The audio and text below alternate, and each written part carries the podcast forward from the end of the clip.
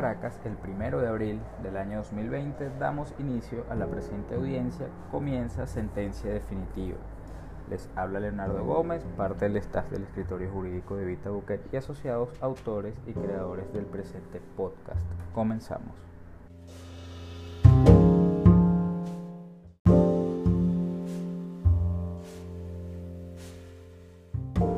E iniciamos nuestra primera audiencia del día de hoy la cual hemos denominado Se suspende la causa. Y lo iniciamos con nuestro hecho controvertido del capítulo. Curiosamente, hemos visto la cantidad de cosas que se han anunciado durante estas semanas. Se han tomado un sinfín de decisiones en el marco de un estado de alarma nacional.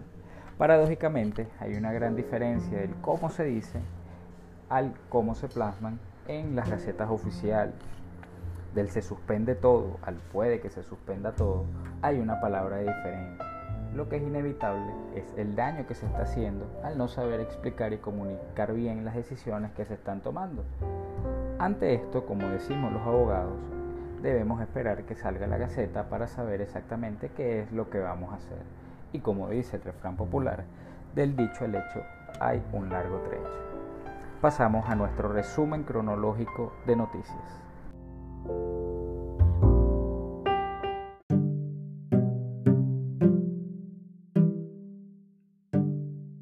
E iniciamos el presente resumen noticioso con la noticia principal, que es el decreto de estado de alarma nacional, el cual fue realizado en fecha 13 de marzo del año 2020 esto mediante Gaceta Oficial Extraordinaria. En este decreto se establecen cuáles son las, las, medidas que podrán ser tomadas por el Ejecutivo Nacional dentro de este estado de alarma y además establece un capítulo muy importante sobre los protocolos de salud que hay que seguir o que tienen que seguir todas aquellas personas en caso de que hayan tenido contacto con alguna persona que haya sido confirmada con el virus o que tenga sospechas de síntomas o en efecto que haya estado contagiada.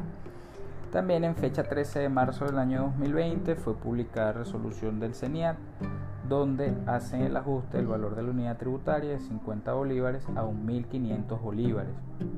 Esto en Gaceta Oficial 41.839. Es bueno señalar que este ajuste de valor de unidad tributaria es exclusiva y excluyente a la administración tributaria, es decir, a las actividades del CENIAT, desde hace algún tiempo, solo es aplicable para las actividades que ellos desempeñan. Hasta el día de hoy no ha salido noticias sobre si hay prórroga en las fechas de declaración de impuestos. Ellos mantuvieron su calendario, el cual venció el 31 de marzo. En fecha 15 de marzo del presente año, la SUDEBAN saca circular indicando que suspende todas aquellas actividades que impliquen la, atención directa a los clientes, usuarios y usuarias y el público en general a través de su red de agencias, manteniendo solo las actividades en sede administrativas que garanticen el buen funcionamiento tanto de los mecanismos de banca electrónica como métodos de pago, así como de aquellas áreas en donde sea necesaria. También fue publicada circular o comunicado del SAIME donde suspenden todas aquellas actividades de emisión de documentos de extranjería, estos pasaportes, prórroga de pasaporte, visas, así como de los documentos de identidad, en este caso la cédula, indicando que los mismos serán reprogramados y o extendidos en su vigencia, según sea el caso, para su oportuna solución una vez se atenúen las medidas sanitarias tomadas por el Ejecutivo Nacional. En este momento el SAIME tampoco está prestando servicio al público.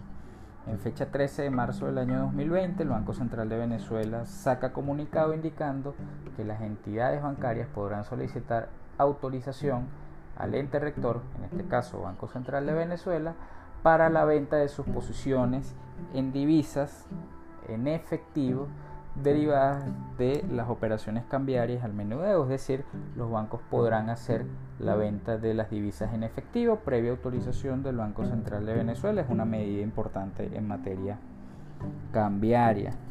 También en fecha 20 de marzo del presente año, la Sala Plena del Tribunal Supremo de Justicia emite resolución 001-2020 donde establece la suspensión de las actividades judiciales desde el 16 de marzo hasta el 13 de abril del presente año, ambas fechas inclusives. En este periodo, indica el comunicado, permanecerán en suspenso las causas y no correrán los lapsos procesales. Ello no impide que se practiquen las actuaciones urgentes para el aseguramiento de los derechos de alguna de las partes de conformidad con la ley. También establecieron un mecanismo de funcionamiento de lo que son los tribunales penales en conjunto con la Fiscalía General de la República y el funcionamiento que tendrán también todas las salas del tribunal. En ese sentido, todas las circunscripciones judiciales del país tomaron decisiones o adoptaron decisiones en el marco de esta resolución. En el caso del área metropolitana de Caracas tenemos que el circuito civil suspendió actividades por 40 días desde el 16 de marzo. Los tribunales de menores y los tribunales laborales no están prestando actividad, no están prestando servicios en este momento, no están trabajando. Y en el caso de los tribunales penales, el, la medida de mayor relevancia es la suspensión de lo que son las audiencias de juicio por la naturaleza del el evento. También, posteriormente, en fecha 23 de marzo, salió publicado el decreto presidencial donde ratifican la inamovilidad laboral en todo el país.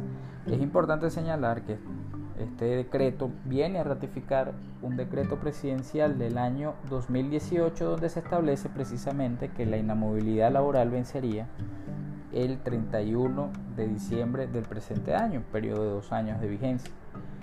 Eh, un poco, poco práctica esta decisión que tomó el Ejecutivo Nacional en esta oportunidad porque el decreto sigue vigente, sin embargo fue tomada esta decisión. En el área laboral también se anunció que a través del sistema Patria el Estado venezolano va a asumir el pago de las nóminas de las pequeñas y medianas empresas y además la emisión de bonos para los trabajadores informales y los trabajadores del sector privado en el país. También en fecha 23 de marzo del presente año fue publicada lo que fue la Gaceta Oficial Extraordinaria con el régimen especial crediticio. En este caso, el, Estado, el decreto presidencial establece que el Ministerio de Economía y Finanzas, a través de la Superintendencia de Banco, deberá adoptar las medidas que en este decreto se indican, según sea el caso, con el fin de flexibilizar la situación económica de los deudores. En esa misma fecha, la SUDEBAN sacó la resolución número 00820 donde establece cuáles son los mecanismos a seguir y cuáles son los parámetros que se van a seguir para esta flexibilización de la situación económica de los deudores. En misma fecha, 23 de marzo, fue publicada también en Gaceta Oficial Extraordinaria otra medida importante que es la suspensión de los pagos de cánones de arrendamiento de aquellos inmuebles destinados a local comercial y a vivienda principal. Es importante esta decisión tanto para los arrendadores como para los arrendatarios. Finalmente, en fecha 26 de marzo del año 2020, fue publicada otra circular del Banco Central de Venezuela donde establece la suspensión de la, de la penalización indexada por incumplimiento de encaje legal esto es una decisión que ha sido importante ya que el sector bancario ha hecho fuertes críticas a las políticas de encaje que ha implementado el Banco Central de Venezuela. Parece que este es un primer paso para su flexibilización. Todas estas noticias, documentos, gacetas y circulares se encuentran disponibles en nuestro canal de Telegram de la Casa Matriz de B Asociados. De B Alta Asociados, todo pegado. Podrán acudir al canal y leer todas las gacetas y circulares que han sido mencionadas en este resumen noticioso. Dicho esto, pasamos a la parte emotiva de nuestro podcast.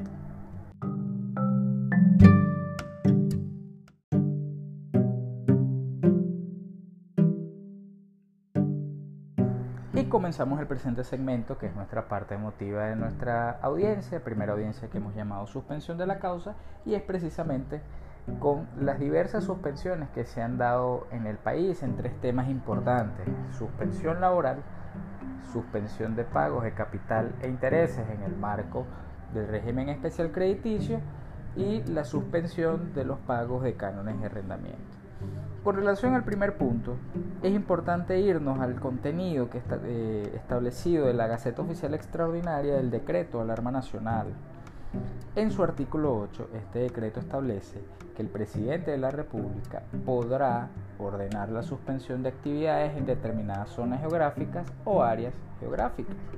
Dicha suspensión implica además la suspensión de aquellas actividades laborales cuyo desempeño no sea posible bajo alguna modalidad de distancia que permita al trabajador desempeñar su labor desde su lugar de habitación. Cuando uno interpreta este artículo, básicamente lo que quiere decir ese artículo específicamente es que en efecto no existe una suspensión propiamente de las actividades laborales, sino básicamente un cambio de lugar o desde donde se debe prestar el servicio de la relación de trabajo. Esto es, desde el hogar. Se está incentivando el trabajo desde el hogar. Tampoco establece taxativamente que se están suspendiendo las actividades, más allá que de hecho no se pueda acudir a los lugares de trabajo en muchos casos en virtud de las restricciones de tránsito que están vigentes en el país. El artículo 9 precisamente establece cuáles son eh, aquellas actividades que van a estar eh, exentas de la aplicación del artículo anterior. Ahora bien, tenemos que irnos al contenido del artículo 73 de la Ley Orgánica del Trabajo, el cual establece que durante el tiempo que dure la suspensión, el trabajador o trabajadora no estará obligado a prestar el servicio ni el patrono o la patrona a pagar el salario. Y esto es la definición de lo que es la suspensión de la relación de trabajo, que no es una terminación del contrato, sino una suspensión de las obligaciones que tienen cada una de las partes. Una de ellas de trabajar y la otra de pagar el salario. Ahora bien, en esos dos extremos hay que incluir una decisión que tomó el Ejecutivo Nacional, que no fue establecida en Gaceta, que fue anunciado, pero eh, que señala que el Estado asumiría la carga salarial de aquellas pequeñas y medianas empresas y de todas aquellas empresas que estén registradas en el sistema patria, tal como ya pasó en una oportunidad con lo que fue el proceso de reconversión monetaria. ¿Por qué hay que incluirlo allí? Porque básicamente esa es la causa o digamos el argumento que se puede usar para rebatir eh, aquella, aquel pensamiento que indique que estamos en una suspensión de la relación de trabajo. Cuando alguien te indica que va a asumir la carga salarial y además establece que las personas deberán prestar el servicio de trabajo por el cual fueron contratadas desde su casa, si la naturaleza del trabajo lo permite, estamos en presencia de que no hay una suspensión propiamente de todas las actividades laborales, sino de aquellas que sean imposibles ejecutar desde el hogar. Entonces mal puede decirse que en este momento existe una suspensión de la relación de trabajo. Y aquí es importante eh, ponerse un poco en el lugar del patrono donde se tiene que manejar con mucho cuidado a la hora de tomar las decisiones, obviamente no en el caso del despido, sino con relación al pago del salario. Sin ánimos de inducir aquí a ninguna opinión o alguna sugerencia, nosotros creemos que es necesario un método de negociación efectivo con los trabajadores que permitan a ambas partes no salir dañadas dentro de este escenario excepcional que estamos viviendo. Por lo que podemos, por lo antes expuesto, podemos indicar que no estamos en presencia de una suspensión total de las actividades laborales del país. Con relación al segundo tema, que es el relacionado al régimen especial crediticio y a la suspensión de pagos de capitales e intereses, aquí debemos tocar o debemos incluir primeramente lo que conversamos un poco en nuestra editorial con relación a que del dicho al hecho hay un largo trecho.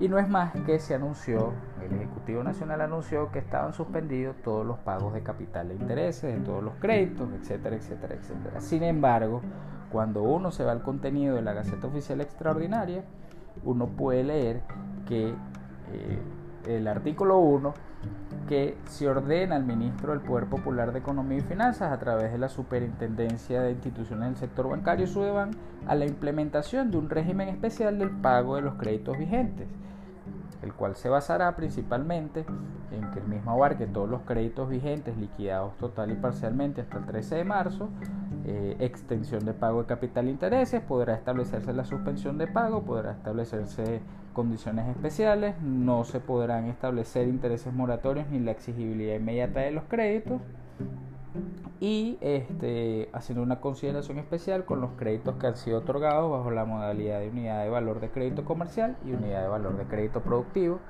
que eh, recordamos es una nueva modalidad de liquidación de créditos y de expresión de los créditos que está vigente desde enero del presente año. En el marco de esta gaceta, la SUDEBAN emitió una resolución como lo mencionamos en las noticias, donde establece cuál es el régimen especial que se va a seguir. Y aquí debemos decir que no es correcto indicar que están suspendidos los pagos de capital e intereses de todos los créditos. No es precisamente el espíritu ni de la Gaceta ni de la resolución de la SUDEBAN a eso nos vamos, por ejemplo, a lo que dice el artículo 3 de esta resolución de la SUDEBAN que establece que aquellos beneficiarios de créditos comerciales vigentes, así como los de la cartera productiva única nacional, expresados en unidad de valor de crédito comercial y unidad de valor de crédito productivo, eh, que resulten afectados por razones de la suspensión de sus actividades comerciales y no hayan registrado ingresos suficientes por concepto de la venta de bienes o prestación de servicios, podrán solicitar reestructuración de pagos de capital e intereses hasta por seis meses. Los deudores podrán requerir ante la respectiva institución bancaria la reestructuración de su deuda a través de solicitud motivada. Es importante este aspecto del artículo 3 porque básicamente establece cuál es la realidad de los hechos que no se contraponen o no se ajustan a lo que fue realmente anunciado. En primer lugar, no existe suspensión total de pagos. Lo que existe realmente es un proceso de reestructuración de todos aquellos créditos que a consideración de la entidad bancaria, es importante resaltar esto, eh, se demuestre, previo análisis, que en efecto no se van a poder mantener las condiciones iniciales con las cuales fueron contratadas. Es decir, las condiciones iniciales del crédito por situación económica precaria con motivo de este estado de alarma no se pueden mantener y en consecuencia deben eh, modificarse en base a lo que ya indicamos con relación a la Gaceta Oficial, eh, que puede ser bien la suspensión de los pagos total, eh, el alargamiento de los plazos, la extensión de los plazos, también se puede establecer otros mecanismos de pago con relación a las cuotas, etcétera, etcétera, etcétera. Entonces, realmente no estamos en presencia de una suspensión de pagos de capital e intereses, tampoco estamos en presencia de un levantamiento de lo que es el riesgo crediticio. El riesgo crediticio no es más que el expediente que tienen las personas dentro del banco con relación a su actividad, eh, tanto activa como pasiva. En este caso va dirigido más a lo que es la actividad pasiva de los, de, los, clientes bancarios, en este caso de los deudores. Eh, se, había indicado que se iba a levantar el riesgo bancario o no iban a ser tomados en cuenta estos meses para el riesgo bancario. Sin embargo, la resolución establece claramente que no es así, que también previo análisis eh, se determinará o se harán consideración o se tomarán en cuenta estos meses eh, en base a los argumentos expresados por los deudores eh, para la determinación del riesgo bancario. por lo antes expuesto se puede concluir que en este momento la exigibilidad de los créditos sigue estando vigente, pero bajo nuevos mecanismos tomando en consideración la situación bancaria de cada uno de los deudores. Finalmente, tocamos el tema de lo que son las suspensiones del pago de los cánones de arrendamiento de locales comerciales y de vivienda principal. Y aquí esto es muy importante, quizás es la decisión que más eh, revuelo ha levantado, que ha sido más importante para muchas personas. La actividad arrendaticia en el país es muy activa, sobre todo la de los locales comerciales, y el Ejecutivo Nacional, en aras de proteger, digamos, la situación económica de los arrendatarios, ha decidido suspender el pago de la obligación principal, en este caso de los cánones de arrendamiento. Sin embargo, en la Gaceta eh, nos permitimos leer lo que es el artículo 1, establece que no solo está referido el, decreto a la suspensión de los pagos de los cánones de arrendamiento. El segundo parte del artículo 1 establece que en el plazo previsto en este artículo, es decir, hasta el 1 de septiembre del año 2020, no resultará exigible al arrendatario o arrendataria el pago de los cánones de arrendamiento que correspondan ni los cánones vencidos a la fecha aún no pagados, ni otros conceptos pecuniarios acordados en los respectivos contratos de arrendamiento. ¿Qué quiere decir con esto? Que todas aquellas obligaciones de pago que recaigan sobre la espalda del arrendatario eh, no podrán ser exigibles durante este periodo. Sin embargo, hay una disposición que es el artículo 3 que nos parece importante leer, que establece que las partes podrán acordar sus mecanismos de pago eh, en base a una reestructuración del contrato de arrendamiento durante este periodo, es decir, hasta el primero de septiembre, un periodo de seis meses. Eso quiere decir que aun cuando están suspendidos los pagos de cánones de arrendamiento y otras obligaciones pecuniarias, no es excluyente que las partes puedan acordar algún mecanismo de exigibilidad de estos conceptos durante este tiempo, esto respetando la autonomía de la voluntad de las partes de regular lo que son sus relaciones eh, contractuales.